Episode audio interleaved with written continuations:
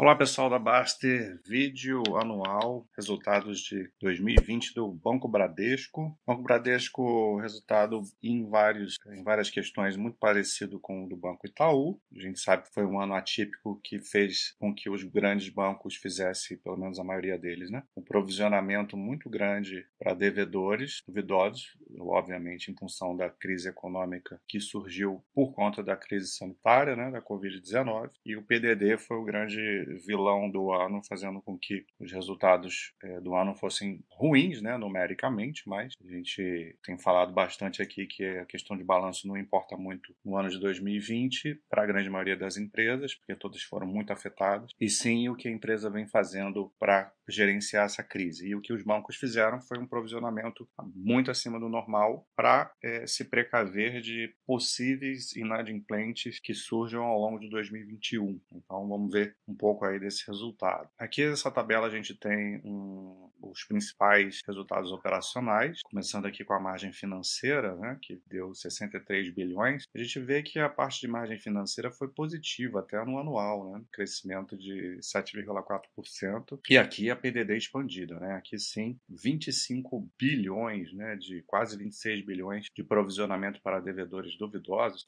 sendo que esse provisionamento foi diminuindo ao longo do ano. A gente vê que no quarto tri foi 4 4,5 bi, já praticamente chegando aos valores que o banco normalmente pratica. Né? Tanto é que, ó, a comparação com o trimestre, com o terceiro trimestre na sequência, veio uma diminuição grande do provisionamento de 18,3%. Em relação ao, ao, ano anterior, especialmente, né, é um aumento gigantesco, né, de 78%, por conta dessa necessidade de não, não sabermos até onde vai a crise econômica. Quando você reduz a margem financeira do PDD, você tem um resultado bruto da intermediação financeira, que foi de 12 bilhões, e obviamente que caiu no ano, mas subindo aí no, na sequência do trimestre e até subindo em relação ao último trimestre do ano anterior. Aqui vem resultado das operações de seguro, que veio fraco em 2020, assim como veio do Itaú, né, 2,2 bi, uma queda de 18,1%. A parte de receita e prestação de serviços não, não foi ruim no ano, né, veio um pouquinho menor, do que costuma ser, mas, mas foi se recuperando ao longo do ano, terminou em 8,7 bi, uma diferença de 2,6%. A parte de despesas operacionais aqui, 11,4 bi, né? Parece muita coisa, mas reduziu bastante.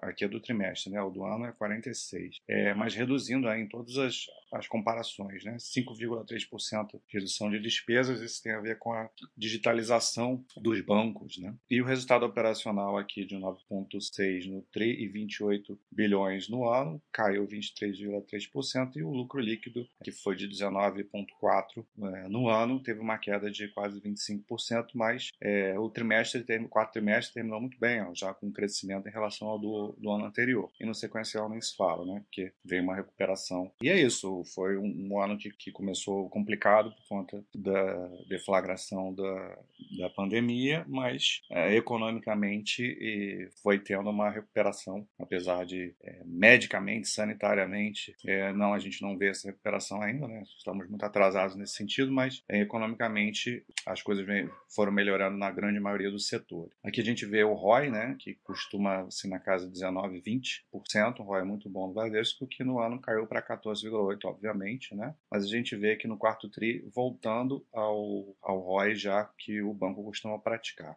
Aqui a gente vê a carteira de crédito, né? É, com destaque para o crescimento de financiamento imobiliário, crédito pessoal, é, e pequenas e médias empresas, né? Então isso já isso no trimestre, então isso já mostra aí que uh, o cenário vai mudando, a percepção é, das pessoas sobre a economia, a confiança vai mudando, então as pessoas vão vão tomando crédito, vão fazendo seus financiamentos, as empresas começam a voltar, então é um sinal positivo para a economia. Aqui em mais detalhes a questão da provisão, né? Da despesa PDD expandida, é, como eu falei, eu veja como que a provisão foi sendo praticada ao longo de 2020, né? E a gente teve um pico aqui de quase 9 bilhões no segundo trimestre, o primeiro trimestre já, já, veio, já veio alta, e aí você pode até comparar aqui com o que normalmente o banco vinha fazendo né? em 2019. Você vê que é na casa dos 3, 3,5, até 4 aqui, no, aumentou um pouquinho no final de 2019, e, e como isso já foi aumentando no primeiro e no segundo TRI, mais do que dobrando no segundo TRI,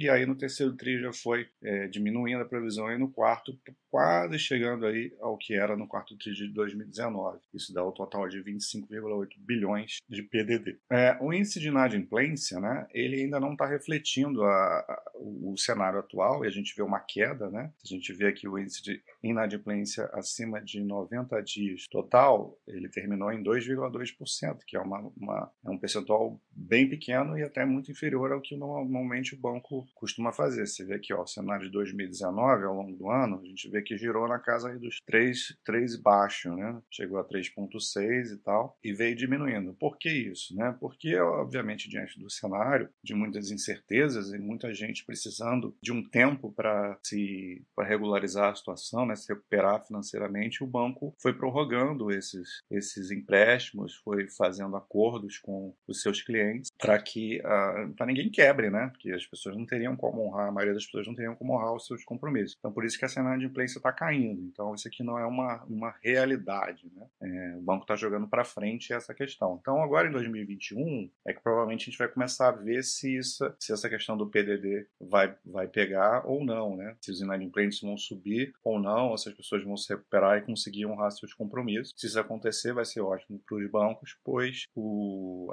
vai ter uma reversão grande dessa PDD e isso vai vir um lucro muito alto no ano de 2021. Mas, se a crise econômica piorar, né, a situação da pandemia não se resolver de uma forma minimamente mais rápida, a gente pode ver aí um cenário de inadimplência muito grande e o e não haver reversão dessa PDD e realmente isso impactar o resultado dos bancos a, a, a médio prazo. Né? Então aqui a gente vê, eu falei lá da receita de serviços que foi afetada, mas pouco afetada, a gente já vê um cenário de, de recuperação em alguns segmentos, né? rendas de cartão, conta corrente, as receitas totais caíram aqui no é, comparação de ano contra ano, mas de trimestre, né? E a gente vê que em 2020 tem um total aqui de 32 é, bilhões e aqui a comparação com, com o ano, né? 2,6 de queda.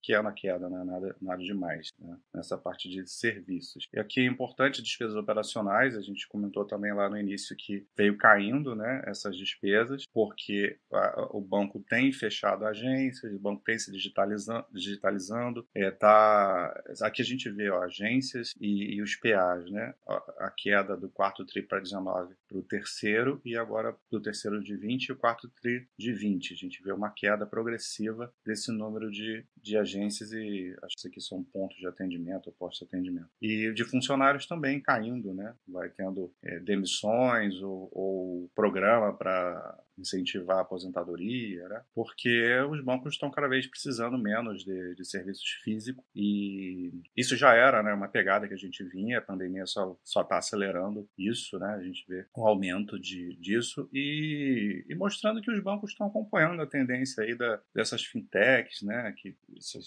empresas totalmente digitalizadas, o banco, os, os grandes bancos têm condição de, de também se digitalizar e tornar o serviço muito, é, muito próximo nesse sentido ao que essas novas empresas que muitos analistas falam que afundariam né, os grandes bancos. E, na minha opinião, isso não, não faz o menor sentido, né? Porque você tem, você tem força, você tem capilaridade, você tem marca forte, você tem uma série de produtos que os outros não têm e você pode fazer esse movimento também muito parecido, né? Tanto é que essa questão de taxas, né? Os bancos foram, grandes bancos foram reduzindo taxas de vários tipos de serviços e para fazer frente a esses novos entrantes e eles têm margem para fazer isso, né? E acabam ganhando com outras coisas. Então, é, como eu falei na análise do Banco Itaú, todas essas coisas de ah, o Pix vai acabar com os bancos, a queda dos juros vai acabar com os bancos, as fintechs vão acabar com os bancos. Isso a gente vê ano após ano que não é o que acontece. É claro que pode surgir uma grande mudança no futuro no setor que afete os bancos, né? isso pode, como em qualquer outro setor. Mas o que a gente vê até agora é que todas essas falácias que,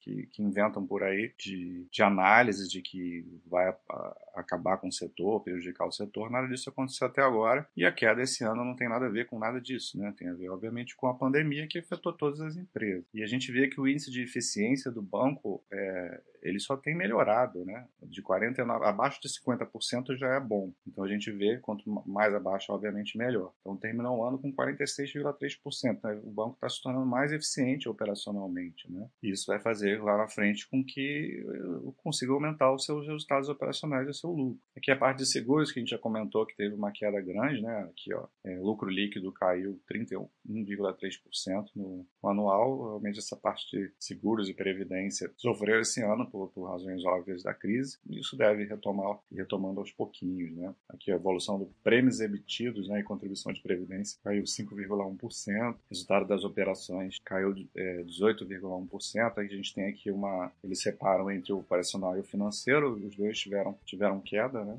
O vermelho aqui é o operacional e o financeiro o, o roxo. Índice combinado é, ao longo dos anos. Nessa questão aqui a gente vê que a, no, historicamente a, o Bradesco está mais ou menos na mesma pegada, né? Até melhor aqui que 2017, né? O índice de combinado quanto menor, melhor, né? Mas um índice combinado de 85% é muito bom, né? Mesmo tendo piorado, óbvio, óbvio que ia piorar, né? Se diminuiu o operacional, é, de 83,3% subiu para 85%, né? E a sinistralidade também subiu um pouquinho nesse ano de 2020. A gente teve lá um primeiro semestre com, em geral, sinistralidade baixando por conta de das pessoas estarem muito isoladas em casa, então não tem sinistros, e aí no segundo semestre começou a ter uma demanda reprimida, e aí os sinistros foram voltando ao, à sua normalidade. Mas também o índice de sinistralidade muito bom aqui do banco. E aqui, para terminar, a parte de capital e liquidez, que a gente vê o índice de Basileia, Tá passando avião aqui direto agora, desculpa se está sendo aí na, atrapalhando o vídeo. É, o índice de Basileia terminou em 15,8%, mais ou menos o que foi praticando ao longo do ano, e com o índice de capital total nível 1 de 3,8%. Mas isso aqui é tudo muito tranquilo, banco é,